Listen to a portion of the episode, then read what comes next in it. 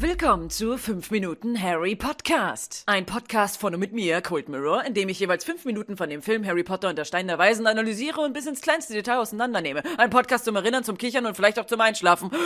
Gut, das war das Intro. Mittlerweile weiß ja wohl jeder, worum es hier geht und ich muss mich beeilen. Hey, Kerli, wann kommt denn der neue Synchro-Teil? Ich meine, der neue Podcast-Teil. Du hast gesagt, es kommt alle zwei Wochen oder mindestens einmal im Monat. Also wo ist jetzt die neue Folge, hä? Vielen Dank für das rege Interesse und impertinente Nachfragen. Viel Vergnügen bei Folge 5. Wir beginnen in dieser Folge bei Harry und Hagrid, die U-Bahn fahren und enden bei Hagrid, der einem Kobold einen mysteriösen Brief gibt. Wie auch in der letzten Folge beschrieben, befinden wir uns immer noch in der roten Central Line mit Harry und Hagrid. Fun Fact! Dumbledore hat im ersten Buch gesagt, auf die Frage hin, ob man Harrys völlig entstellende Blitznarbe nicht einfach wegzaubern könnte. Narben können auch manchmal nützlich sein. Er selbst hat eine über seinem linken Knie, die ein perfekter Plan des Londoner U-Bahn-Systems ist. Harry liest immer noch aus der Liste, die in seinem Brief von Hogwarts lag, vor, was er alles für die Schule braucht. Darunter drei Arbeitsumhänge, einen Zauberstab und Schutzhandschuhe aus Drachenhaut. Harry ist dann verwirrt und fragt Hagrid, äh, meinen die etwa einen echten Drachen? Und Hagrid antwortet dann total super lustig,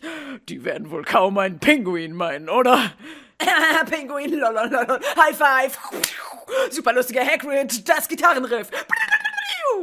Doch es kommt kein Gitarrenriff. Es folgen ungefähr drei Sekunden Stille, einfach nur awkward silence, in denen niemand über diesen fantastischen Pinguin-Joke lacht. Noch nicht mal ein Anstandslachen von Harry. Und Hagrid bricht dann die Stille, indem er kurz macht. Harrys Lache ist ja, wie wir schon im letzten Podcast bewundern durften, lautlos, so dass man in der deutschen Synchro das unbedingt mit einem Kinderlachen extra unterlegen musste, weil im Original einfach kein Geräusch aus Harry rauskam, sondern er nur breit gegrinst hat. Und da die Kamera hier jetzt gerade die ganze Zeit auf Hagrid war, konnten wir Harrys Gesicht nicht sehen. Vielleicht lacht er sich gerade den Arsch ab, nur hören wir es gar nicht, weil es eben ein lautloses ist. Übrigens, Daniel Radcliffes echte Lache ist so ziemlich die nerdigste, die ich je gehört habe. Wenn man sich so Interviews von ihm anguckt und er irgendwas lustig findet, dann fängt es auch an mit diesem stummen, zu einem Lachen verzerrtem Gesicht und ändert sich dann, wenn es richtig lustig wird, zu einem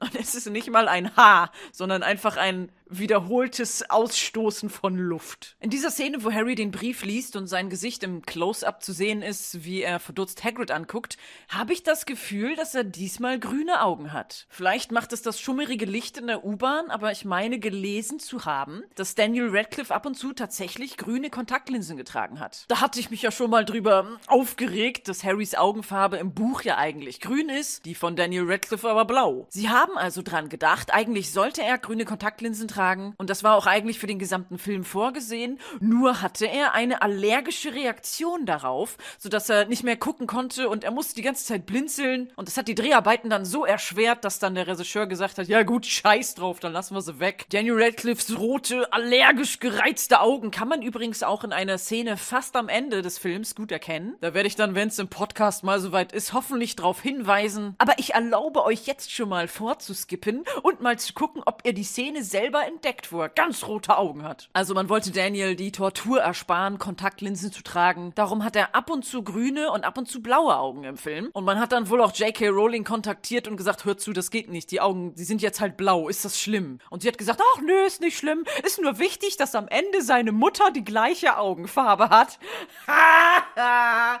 Und so oft sagen sie zu Harry, du hast die Augen deiner Mutter. Und dann casten sie für die Flashback-Szene im letzten Film ein Mädchen mit braunen Augen. Ihr hattet einen Job. Ihr habt's verkackt. Gut, Harry guckt also verdutzt zu Hagrid mit seinen in dieser Szene mal grünen Augen. Und ausgelöst durch Harrys Frage nach den Schutzhandschuhen aus Drachenhaut, fängt Hagrid an davon zu schwärmen, dass er selber gerne mal einen Drachen haben möchte.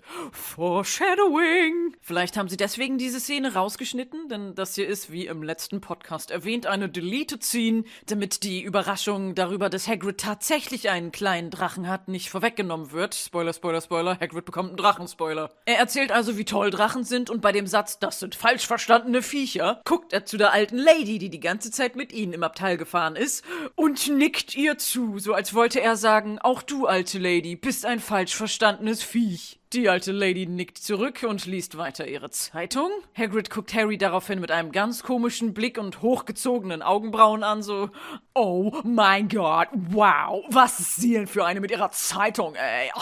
Die Lady hat übrigens halblange, blond-gräuliche Haare und trägt einen dunkelblauen Blazer. Was klingt wie eine Mischung aus Blade und Laser. Blazer! Aber warum erzähle ich das? Warum gucke ich ihre Klamotten an, wenn sie eine Figur ist, die nur hier und sonst niemals wieder vorkommt? Oh, wart's nur ab, werter Zuhörer, wir werden sie noch einmal sehen. Lady Blazer will return. Aber vorerst bleiben wir noch einen kleinen Moment hier mit Harry und Hagrid in der U-Bahn und gucken uns mal an, was im Hintergrund zu sehen ist. Denn schräg oben an der U-Bahn-Wand hinter Hagrid sind Schilder mit Werbung. Einmal ein Bild von irgendeiner Sonnenblume mit geschwungener gelber Schrift daneben, die man aber nicht lesen kann, weil es nicht im Fokus und deshalb zu verschwommen ist. Direkt an Hagrids Hinterkopf ist aber noch eine Werbung, die man besser erkennen kann und da steht irgendwas mit Mpton Kurt Palak. It's cover six acre of beauty. Step out, see! Und in diesem kurzen Moment, wo Hagrid sich nach vorne beugt, um der Lady zuzunicken, sieht man etwas mehr von den Buchstaben auf dem Schild und man erkennt das Wort Hampton. Es handelt sich hierbei um eine Werbung für den Hampton Court Palace, ein Schloss in London, was doch eine sehr große Parkanlage drumrum hat. Von wegen hier Discover Six Acre of Butte. Das ist deutlich untertrieben, denn diese Six Acre beziehen sich nur auf das Schloss und gar nicht auf die riesige Parkanlage drumrum. Acre ist übrigens eine englische englische Maßeinheit zur Flächenbestimmung und ein Acre entspricht circa 4047 Quadratmetern.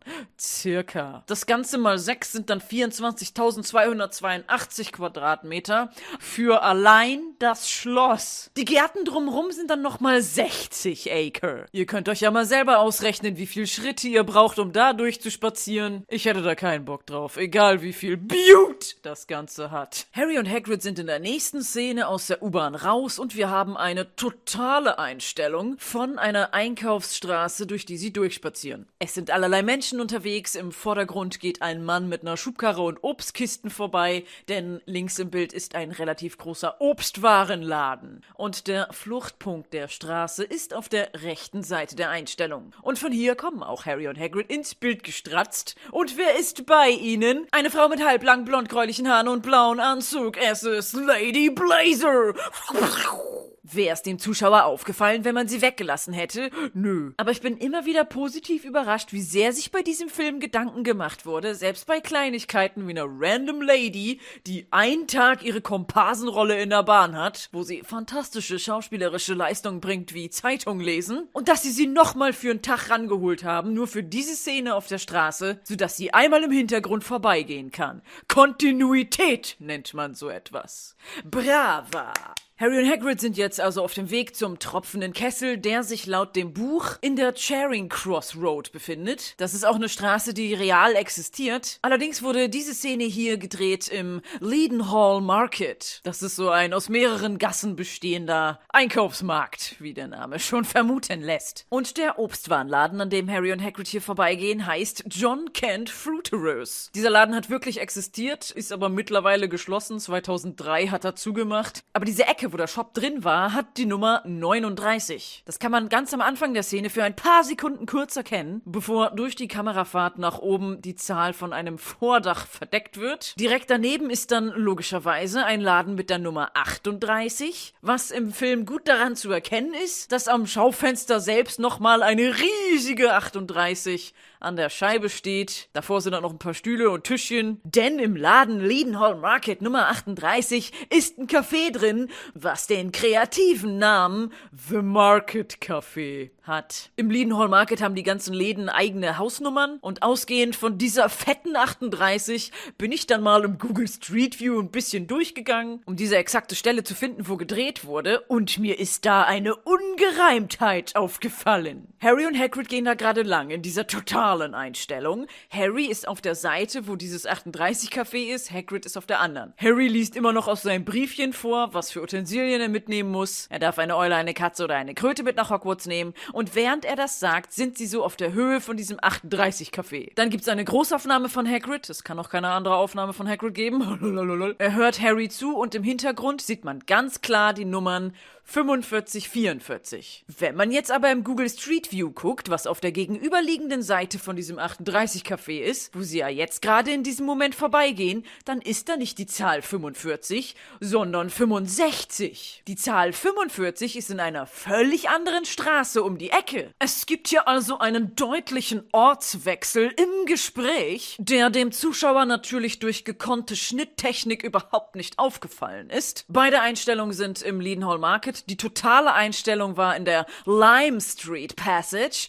und die Großaufnahme von Hagrid ist in der Bull's Head Passage. Oder heißt es Passage? Passage? Passage. Passagier. Ist ja auch egal. Harry fragt Hagrid, nachdem er die bekloppte Liste vorgelesen hat, kriegen wir das alles in London? Und Hagrid sagt, du musst dich nur auskennen. Und sie gehen zum Eingang vom tropfenden Kessel. Der Eingang ist eine gebogene Tür, die ganz düster ist mit schwarzem Holz. Und es hängt auch ein komplett schwarzes Schild oben neben der Tür, das aber plötzlich etwas Farbe bekommt, sobald Harry und Hagrid drauf zugehen. Und es erscheint wie durch Magie ein Bild von einem Kessel mit leicht goldenem Hintergrund und auf dem Kessel steht dann in goldenen Lettern The Leaky Cauldron. Und auch diese Szene wurde in der Bull's Head pa Passage, Passagier, da wo die Nummer 45 ist, im Leadenhall Market gedreht. Und der Eingang zum tropfenden Kessel war zum Zeitpunkt, als der Film gedreht wurde, noch irgendein leerstehender, unbenutzter Laden. Und heute ist diese magische, dunkle Tür, die als Symbol für den Eingang zur Zaubererwelt steht, quietschblau gestrichen. Und es ist jetzt ein Optiker drin namens Glasshouse Opticians. Hui, das schreit ja förmlich nach Magie und Zauberei. Man hätte alles aus dem Laden machen können. Irgendein Café oder so. Und man nennt es dann The Good Verarbeitete nicht Tropfende Castle, um nicht Copyright zu verletzen. Und man lässt da Harry Potter Fans rein. Man könnte voll viel Geld und voll viele Leute glücklich machen. Alles hätte man in diesen Laden reintun können. Aber doch keinen Optiker. Ja, also bei aller Liebe zu Harry Potter, selbst als fanatischer Tourist, muss ich da jetzt nicht hingehen. Im Buch heißt es übrigens, der tropfende Kessel sei total unauffällig versteckt zwischen einer Buchhandlung und einem Plattenladen. Und auch wenn man diesen Eingang zum tropfenden Kessel im Film nur ein paar Sekunden sieht, was sind die Läden daneben? Rechts ist eine Buchhandlung, daran zu erkennen, dass auf der Eingangstür More Books Upstairs steht. Und links ist ein Plattenladen namens Surreal Sounds wo ein Stand mit Platten davor steht. Kleines Detail, was in einem Halbsatz im Buch erwähnt wurde, was eigentlich keine große Bedeutung hat, und trotzdem wurde sich daran gehalten. Wieder mal Hut ab an die Setdesigner vom Film, beziehungsweise Hut ab an Cyril Nomberg, eine der Illustratorinnen im Film, die hier mit Cyril Sounds eventuell subtil ihren Namen im Film versteckt hat. Hagrid macht die Tür zum tropfenden Kessel auf, der Blickwinkel des Zuschauers ändert sich. Wir sind nun im Innenbereich dieser Gaststätte und wir sehen eine fast runtergebrannte Kerze im Vordergrund im Fokus. Dann ändert sich der Fokus auf den Hintergrund, wo die Eingangstür gerade aufgeht und Hagrid und Harry treten ein. Es spielt leise Musik im Hintergrund, so wie man sie vielleicht auf einem Piratenschiff erwarten würde, mit einer heiteren Melodie aus Akkordeongequietsche und einem Beat aus Blechtrommel. Man sieht aber niemanden diese Musik spielen, also entweder ist da irgendwo eine Liveband, die nicht gezeigt wird, oder im tropfenden Kessel laufen gerade irgendwie The Best Piratenfeten-Hits auf CD oder sonstigen magischen Musikabspielgerät. Sie gehen ein bisschen durch den Pub, an Tischen und an Barhockern sitzen viele ulkige Gestalten. Alles ist in schummriges Kerzenlicht getaucht. Nur ein Lichtstrahl des Dachfensters erhellt den Raum mit schon lange nicht mehr restaurierten Fachwerkwänden mit abgeplatztem Putz. Und man sieht die stickige Luft förmlich, denn anscheinend gibt's bei Zauberern kein Rauchverbot in Gaststätten. Auf den Tischen sind übrigens Schalen mit wahlweise Brotscheiben, Pastetchen und Obst und es stehen einfach mal überall Trinkkelche. Komischerweise auch da, wo gar keiner sitzt. Also entweder hat sich ein Requisiteur gedacht, ach, das muss viel mehr nach Gaststätte aussehen hier. Cyril, stell mal bitte alles unnötig komplett voll mit Trinkkelchen. Oder es ist einfach ganz schlechter gastronomischer Service im tropfenden Kessel und die Tische werden nicht sofort abgeräumt, ja. Ein Kelch, der so ziemlich in der Mitte vom Tisch steht, ist mir aber besonders aufgefallen, weil da irgendwelche Stäbchen rausgucken. Am Anfang dachte ich, ja, das machen manche Gaststätten, die haben dann so einen Becher, wo Besteck drin ist, wo man dann als Gast sich Messer und Gabel einfach rausnehmen kann. Aber dafür sind die Stäbchen, die aus diesem Kelch rausgucken, einfach viel zu dünn und auch zu bunt. Und es sieht irgendwie so aus, als wäre das einfach eine Ansammlung von bunten Strohhalmen. Ja, am tropfenden Kessel wird Fetenhits gehört, da wird auch Butterbier mit Strohhalmen getrunken. Ist eine Ballermann-Party. Im Hintergrund rechts im Bild, so in die Wand eingelassen, steht übrigens ein riesiger Kessel, der an der Seite einen großen Riss hat. Das ist bestimmt der Namensgeber für diesen Pub, der tropfende Kessel. Allerdings würde ich diesen Kessel eher bezeichnen als komplett kaputt, irreparabel beschädigt und für nix mehr guter Kessel. Aber das wäre als Name ja nicht so geeignet für so ein gehobenes Etablissement. Harry guckt sich verwundert um und wir sehen die Umgebung aus seiner Perspektive heraus. Die Kamera schwenkt an ein paar Personen vorbei, die an der Bar stehen. Und da steht jemand total Unauffälliges mit Turban, der sich mit niemandem unterhält, nichts trinkt und einfach nur regungslos mit gefalteten Händen dasteht und zu Boden schaut. Ach, das ist bestimmt nur ein unwichtiger Statist. Befassen wir uns lieber mit dieser Lady, die an der Bar steht. Sie trägt eine hässliche Mütze und unter dieser hässlichen Mütze hat sie ihre grauen, zerzausten Haare zu einem frechen Seitenzopf gebunden. Oh mein Gott, sie rockt den 80s Side Ponytail.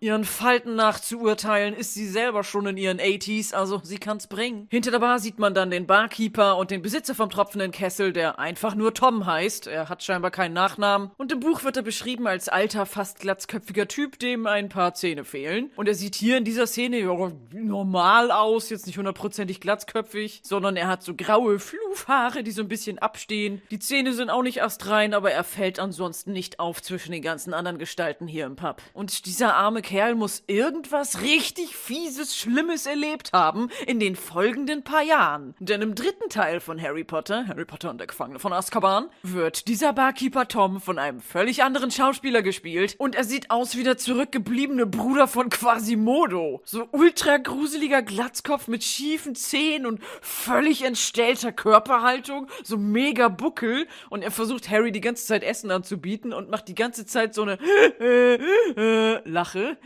Was ist da passiert?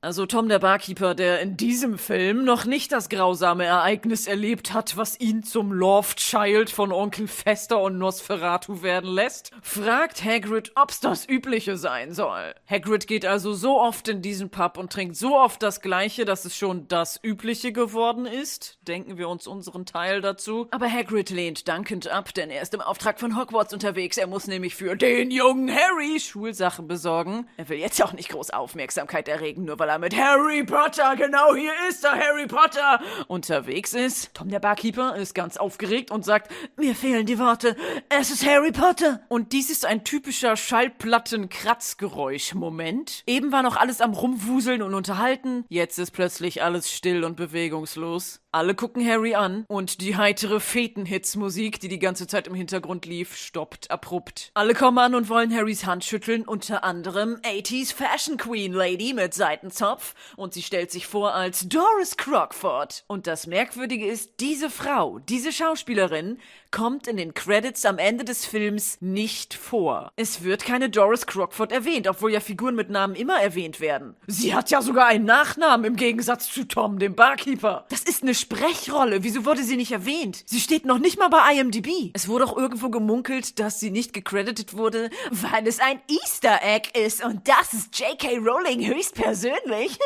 no. Hast du J.K. Rowling mal gesehen? Sie sieht nicht so aus und sie hat bestimmt auch nicht sechs Stunden in einem Make-up-Stuhl gesessen, um ihr Gesicht zu das einer 80 Jahre alten Oma umbasteln zu lassen. Außerdem hat sie selber gesagt, sie hat an keinem der Filme mitgespielt. Es ist einfach ein Mysterium. Wer ist Doris Crockford? Bei IMDb stehen sonst immer die Extra-Rollen, selbst die, die keine Erwähnung in den Filmcredits hatten. Und weißt du, weißt du, wer da steht? Steve Appelt. Oh, was hat er denn gespielt? Ach, das war der Typ, der vorhin mit einer Schubkarre und Obstkisten drauf eine Sekunde lang im Bild zu sehen war. Oh, ja, das ist natürlich erwähnenswert. Aber die Frau, die fucking Harry Potter die Hand schüttelt und sich mit Vor- und Nachnamen vorstellt, kriegt keine Erwähnung. Who is she? Nachdem sie Harry die Hand geschüttelt hat, kommt dieser turban-tragende Statist von vorhin plötzlich an. Es ist Professor Quirrell, der ganz doll stottert und sich ganz doll freut, Harry zu sehen. Und Hagrid sagt nur, Hallo Professor, ich habe Sie gar nicht gesehen. Was auch einer meiner Lieblingssätze im Film ist, weil ich die Betonung so geil finde. Harry reicht Quirrell die Hand, aber Quirrell schüttelt sie nicht. Merkt euch das. In ungefähr 80 Jahren, wenn ich dann mal mit dem Podcast das Ende des Films erreiche, wird diese Geste des nicht Handschüttelns wieder von Bedeutung sein. Genauso bedeutsam und fast viel interessanter ist sowieso das Schild, das die ganze Zeit hinter Quirrell hängt. Es ist nämlich eine Tafel, wo Spezialitäten vom tropfenden Kessel aufgelistet sind. Roast Hog, also Schweinebraten, Game Pie. Und da dachte ich erst, was?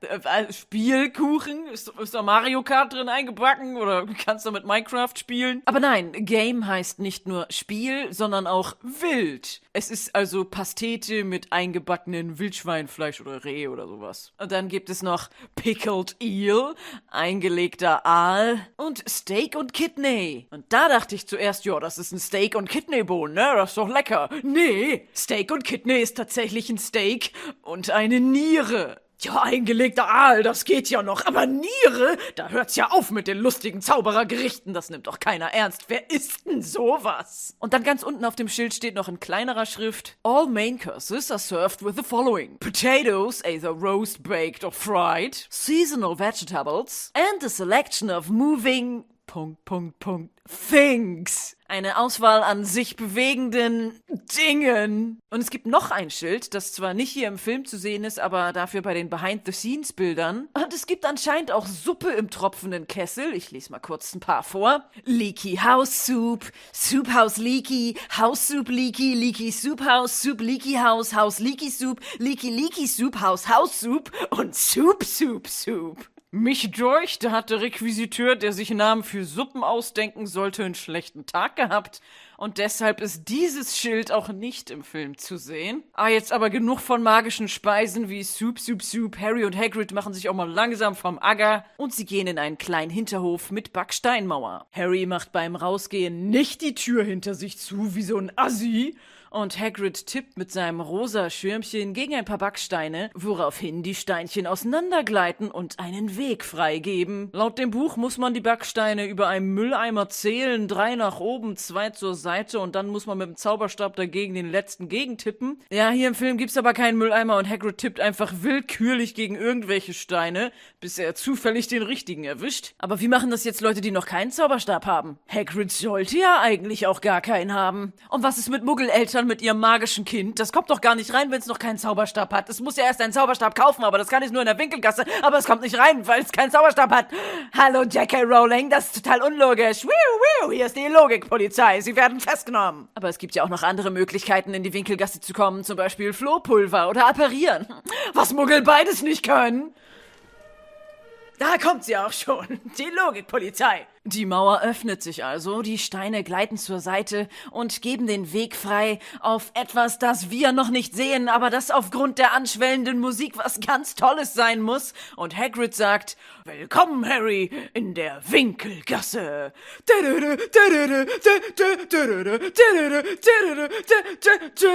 Dieses Lied ist nicht auf dem offiziellen Soundtrack vom Film und das Lied, was Diagon Alley heißt, ist was völlig anderes. Ist was völlig anderes. 噔噔噔噔 Ich bitte um Verzeihung für diese grauenhafte Gesangeinlage. John Williams hat für diese Szene ein völlig anderes Musikstück geschrieben, was dann letzten Endes gar nicht im Film benutzt wurde. Aber trotzdem ist es auf dem Soundtrack. Das ursprüngliche Lied ist mehr so ein ruhiges, magisches Geklimper, was auch ganz nett anzuhören ist, aber gerade für dieses Betreten der Winkelgasse und die völlige Reizüberflutung, die Harry erlebt, da haben die Cutter oder der Regisseur oder wer auch immer am Ende für das Audio zuständig ist, bestimmt gedacht, das muss mehr reinballern. Und darum haben sie stattdessen dieses Musikstück, was in dieser Szene zu hören ist, genommen. Und es wiederholt sich auch irgendwie fünfmal hintereinander. Ist immer derselbe Sound, dieses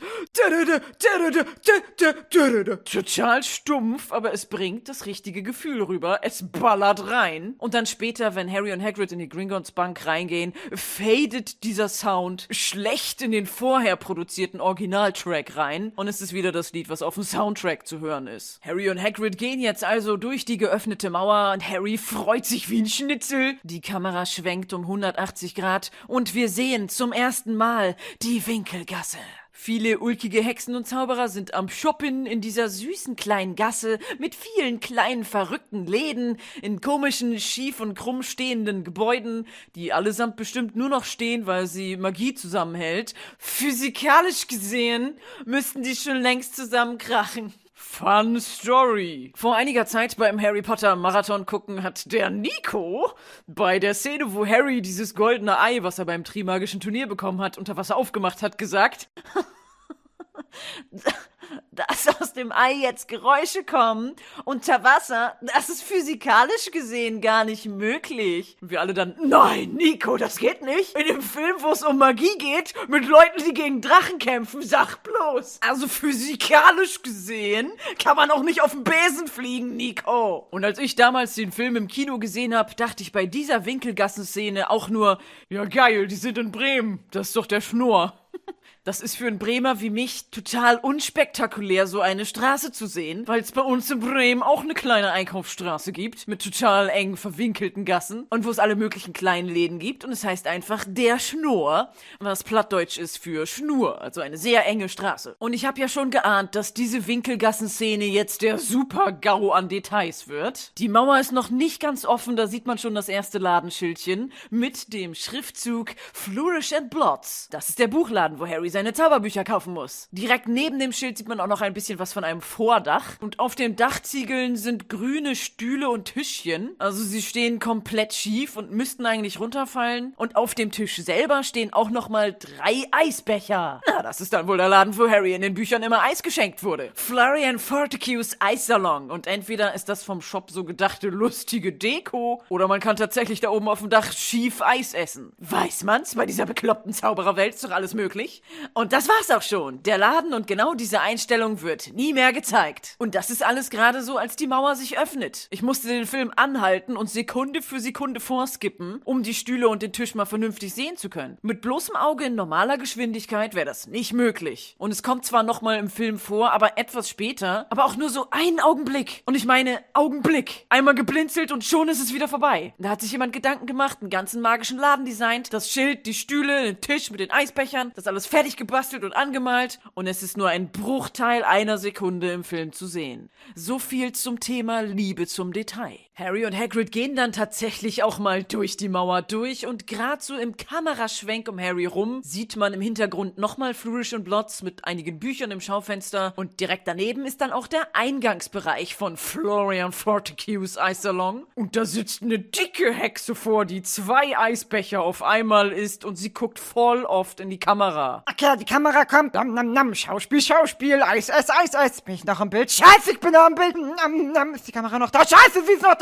Die Kamera schwenkt etwas weiter. Man sieht nun die Winkelgasse vollständig mit hunderten Leuten, die einkaufen gehen. Zum Beispiel links im Bild kommen gerade ein paar Mädels aus dem Laden und sie haben so typische hellbraune Primark-Papptüten. Ich meine natürlich Papptüten von Madame Malkins Anzüge für alle Gelegenheiten. Das lässt sich zumindest durch die Buchstaben M und M, die auf die Tüten aufgedruckt sind, erschließen. Die Mama von den beiden ist auch dabei und prüft die Listen in ihrer Hand. Sind also beides bestimmt auch Hogwarts-Schüler, die gerade ihre Schuleinkäufe hier machen. Wir sehen Harry und Hagrid jetzt von hinten die Straße entlang schlendern. Eine weiße Eule fliegt über ihre Köpfe hinweg, während die Kamera eine Fahrt nach oben macht und die Winkelgasse in voller Pracht zeigt. Hier sind mal wieder ganz viele Details in einem Bild versteckt. Ich versuche alle aufzuzählen und analysiere das Bild von links nach rechts. Ganz, ganz, ganz, ganz weit links so dass man es fast gar nicht sieht, sind einige große Kessel bis zum Dach übereinander gestapelt. Da ist also ein Zaubertränke-Utensilienladen. Dann kommt Madame Malkins Kleidergeschäft, wo eben die Mädels rausgekommen sind und da hängt im Türbogen eine große goldene Schere, die vor sich hinschnappt. Direkt vor dem Laden, so ein paar Sekunden nachdem die Shopping-Mädels mit ihrer Mom da abgedampft sind, sieht man einen kleinen Wagen, der Vasen hat mit diversen Blumen oder getrockneten Zeug an Stielen, wo ein paar Damen in Hexenhüten darum rumstehen und voll begeistert davon sind. Etwas weiter rechts davon ist dann schon der nächste Laden, wo ein paar Vogelkäfige und Eulen auf Stangen davor stehen. Das ist dann wohl Aelops Eulenkaufhaus. Oder Elops? Äh, Elops? Passage? Passagier? Passagier. Die Straße geht noch weiter, aber der Blickwinkel ist jetzt so, dass man nicht mehr richtig erkennen kann, was hinter dem Eulenladen ist. Das Einzige, was mir noch aufgefallen ist, dass ziemlich weit oben in der Einstellung, recht mittig, eine dampfaussprühende Kanne ist. Also ist das vielleicht irgendein Kaffee- oder Teeladen. Und genau hinter diesem dampfenden Teekessel, ziemlich in der Mitte des Bildes, am Ende der Straße, sieht man auch schon Gringotts, die Zaubererbank. Hier dürfen nur Zauberer sitzen. Das ist eine Zaubererbank. Ich nenne sie Gringotts. Vor Gringotts bzw. vor dem Laden auf der anderen rechten Seite der Straße stehen mehrere Besen. Und dieser Laden heißt laut dem Harry Potter Wiki einfach nur Broomsticks, aber mit einem coolen X am Ende geschrieben. Für lässige 90s Kids mit Z. Dann neben Broomsticks kommt Ollivander, der Zauberstabladen. Da sieht man von außen zwar nichts, was mit Zauberstäben zu tun hat, aber ich habe das erkannt durch die gewölbten Schaufenster, die man später im Film nochmal genauer sieht. Daneben ist noch ein Laden, der jetzt keine besonderen Accessoires Accessoires draußen hat, außer kaum zu erkennen. Über dem Eingangsbereich ist ein Schild in Form einer Feder. Das ist also ein Laden, der Federkiele und so Schreibzeug verkauft. Und dann daneben die rechte Seite des Bildes dominierend ein Laden mit großem Schild, auf dem Quality Quidditch Supplies steht. Und unter dem Schild hängen drei Bälle, drei Quaffel, um genau zu sein. Und an einer Lampe, die vom Dach des Ladens hängt, ist auch nochmal ein übergroßer goldener Schnatz angebracht angebracht. Also ich finde, man erkennt immer noch nicht gut genug, dass das ein Quidditch-Laden sein soll, surreal. Da müssen viel mehr Requisiten hin. Und dann ganz, ganz, ganz, ganz weit rechts im Bild sieht man noch ein ganz kleines bisschen von den grünen Stühlen und ein ganz kleines bisschen vom Eis vom Eisladen. Hier, Sekunde Nummer zwei, wo es einmal zum Bruchteil zu sehen war. Da freut sich der Requisiteur wieder und gönnt sich ne Soup, Soup, Soup. So, das war jetzt alles eine Einstellung. Und die Szene hat gerade erst angefangen.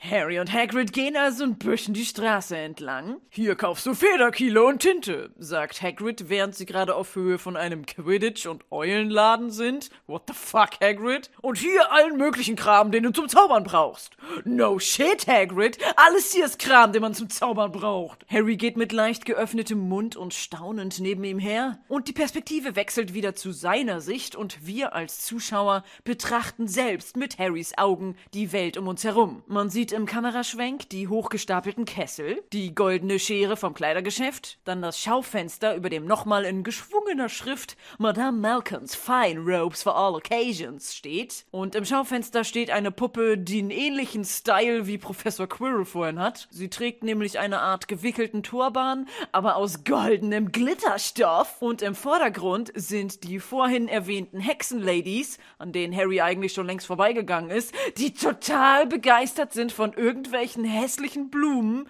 oder vertrockneten Äpfeln am Stiel, keine Ahnung, was das ist. Und so als Statistengelaber hört man dann eine Frau sagen, ah, das sieht doch schön aus. Ah, hier gibt's doch viel mehr Auswahl. Aber wer kennt das nicht, ne? Dieser Moment, wenn du einen vertrockneten Apfel am Stiel kaufen willst, aber es gibt nur wenig Auswahl. Hashtag hässlich kann hier nicht passieren. Hier ist alles richtig schön und es gibt auch voll viel Auswahl. Wir sehen wieder Harry, er geht wieder an diesem Karren mit vertrocknetem Kack und den komischen Ladies vorbei. Seine Augen werden immer größer und sein Mund öffnet sich immer weiter. Die Perspektive wechselt wieder zu Harrys Sicht. Diesmal guckt er die andere Straßenseite an und wir schwenken vorbei an ein paar sich unterhaltenden Zauberern. Uns kommt ein älteres Pärchen entgegen und die Gesprächsfetzen der Statisten sind diesmal Du hattest schon genug. Och, nur noch ein. Die beiden gehen vorbei und geben den Blick auf ein Schaufenster frei, in dem ganz viele große Federn ausgestellt sind. Hier ist also der Federkielladen. Es folgt ein Schnitt zu einer Schneeeule im Käfig, dann ein Schwenk zu einem Bartkauz auf einer Stange, gut zu erkennen an dem großen runden Kopf ohne Federaugen, grauen Gefieder, kleinen gelben Augen und dem sehr ausgeprägten Gesichtsschleier, ein weiterer Schnitt zu einem Uhu auf der Stange, zu erkennen an dem massigen Körper, den großen Federohren und den orangenen Augen. Links und rechts vom Uhu sind zwei weitere Eulen in Käfigen, beides Schleiereulen.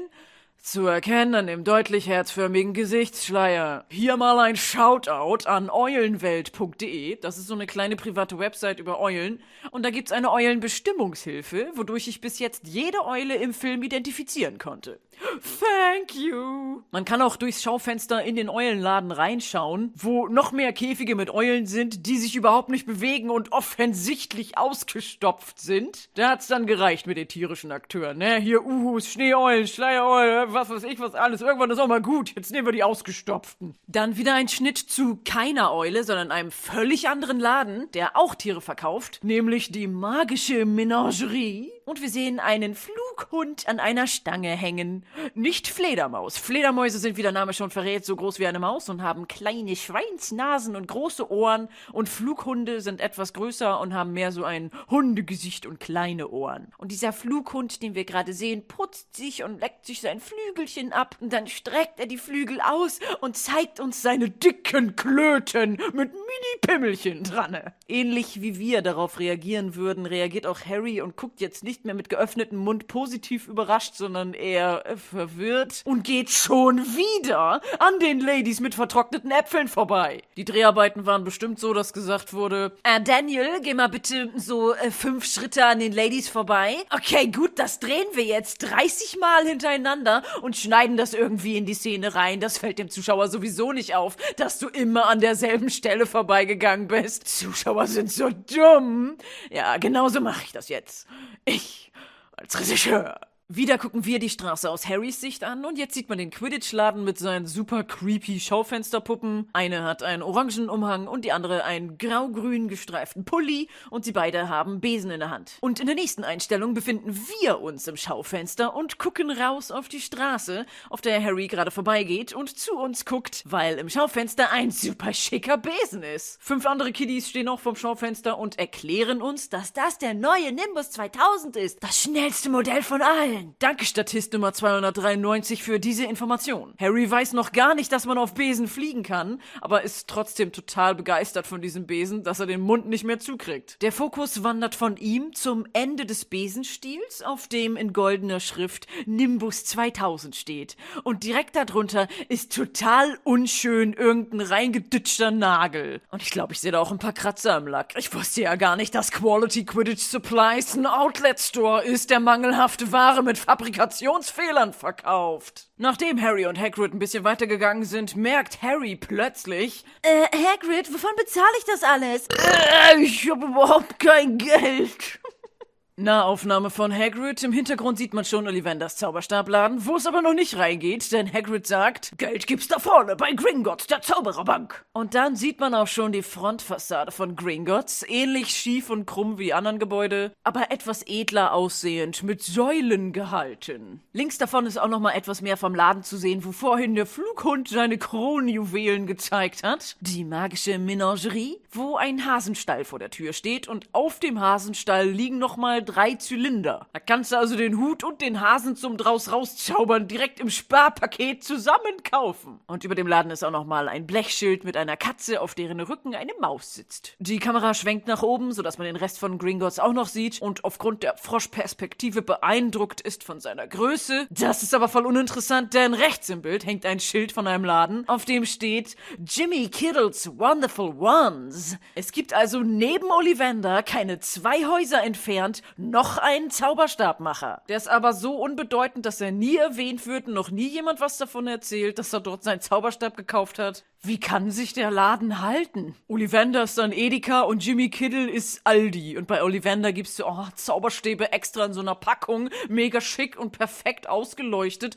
angerichtet in einem Weidenkörbchen. Und es ist deshalb dreimal so teuer. Und bei Jimmy Kiddle gibt's dann Zauberstäbe in so einer Grabbelkiste. Und einige sind auch schon mit Kinderpingui beschmiert, weil irgendwo eine Packung kaputt gegangen ist, aber die Angestellten sich nicht die Mühe machen, das wegzuwischen. Dann gehen Harry und Hagrid nach Gringotts in drinne rein. Wir sehen von schräg oben die edle Halle mit Marmorboden aus geometrischem Muster und großen Sternen. Geziert ist die Halle mit Säulen und großen Kristallkronleuchtern. Gedreht wurde das Ganze im Australia House in London, ist also kein gebautes Set. Das ist original die Halle mit Marmorboden und Kronleuchtern und allem. Und überall sind kleine Arbeitsplätze mit kleinen runden Lampen und kleinen akribisch arbeitenden Kobolden. Zwischendurch gehen auch welche mit einem Bollerwagen voller Gold und Edelsteine hin und her. Ein paar wiegen Edelsteine oder stempeln übertrieben kraftvoll Dokumente ab. Harry guckt sich das eine Weile an und sagt dann, Äh, Hagrid, was genau sind das für Teile?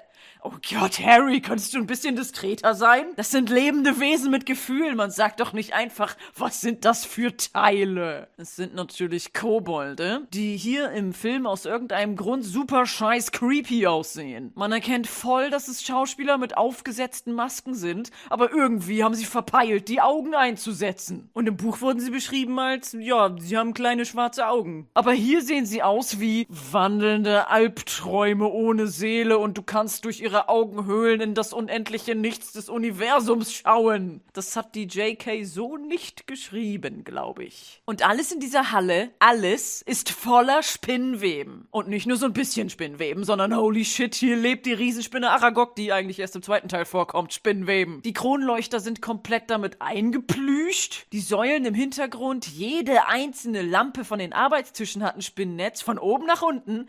Ähm, ich glaube nicht, dass diese Bank alt genug aussieht aussieht, Cyril. Cyril, ich glaube, hier fehlen noch ein paar Spinnweben.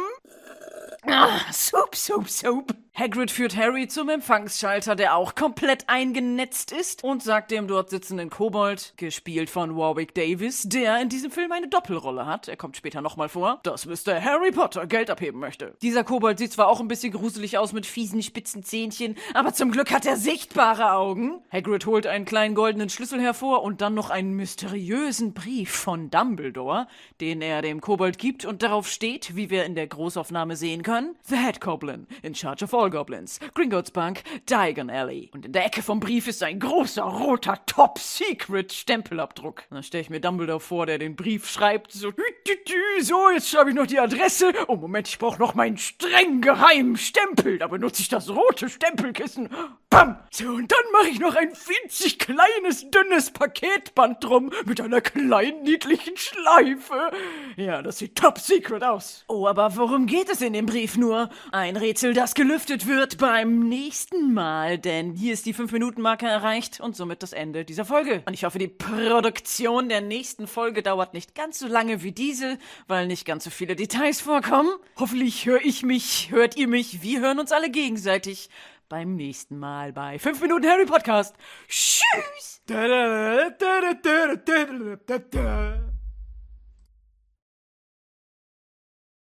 Hey, du bist ja immer noch da. Weißt du was? Du wirst belohnt. Hier sind zwei Outtakes. Die habe ich aufbewahrt, weil ich sie bescheuert finde. Und auf dem Tisch selber stehen auch noch mal drei Eisbecher. Na, das ist dann wohl der Laden, Morty. Harry reicht, Harry reicht Quirrell die Hand. Harry reicht Quirrell die Hand. Harry reicht Quirrell die Hand, aber Quirrell schüttelt sie nicht. Schüttelt sie. Oh Gott, bis ich diesen Satz mal habe.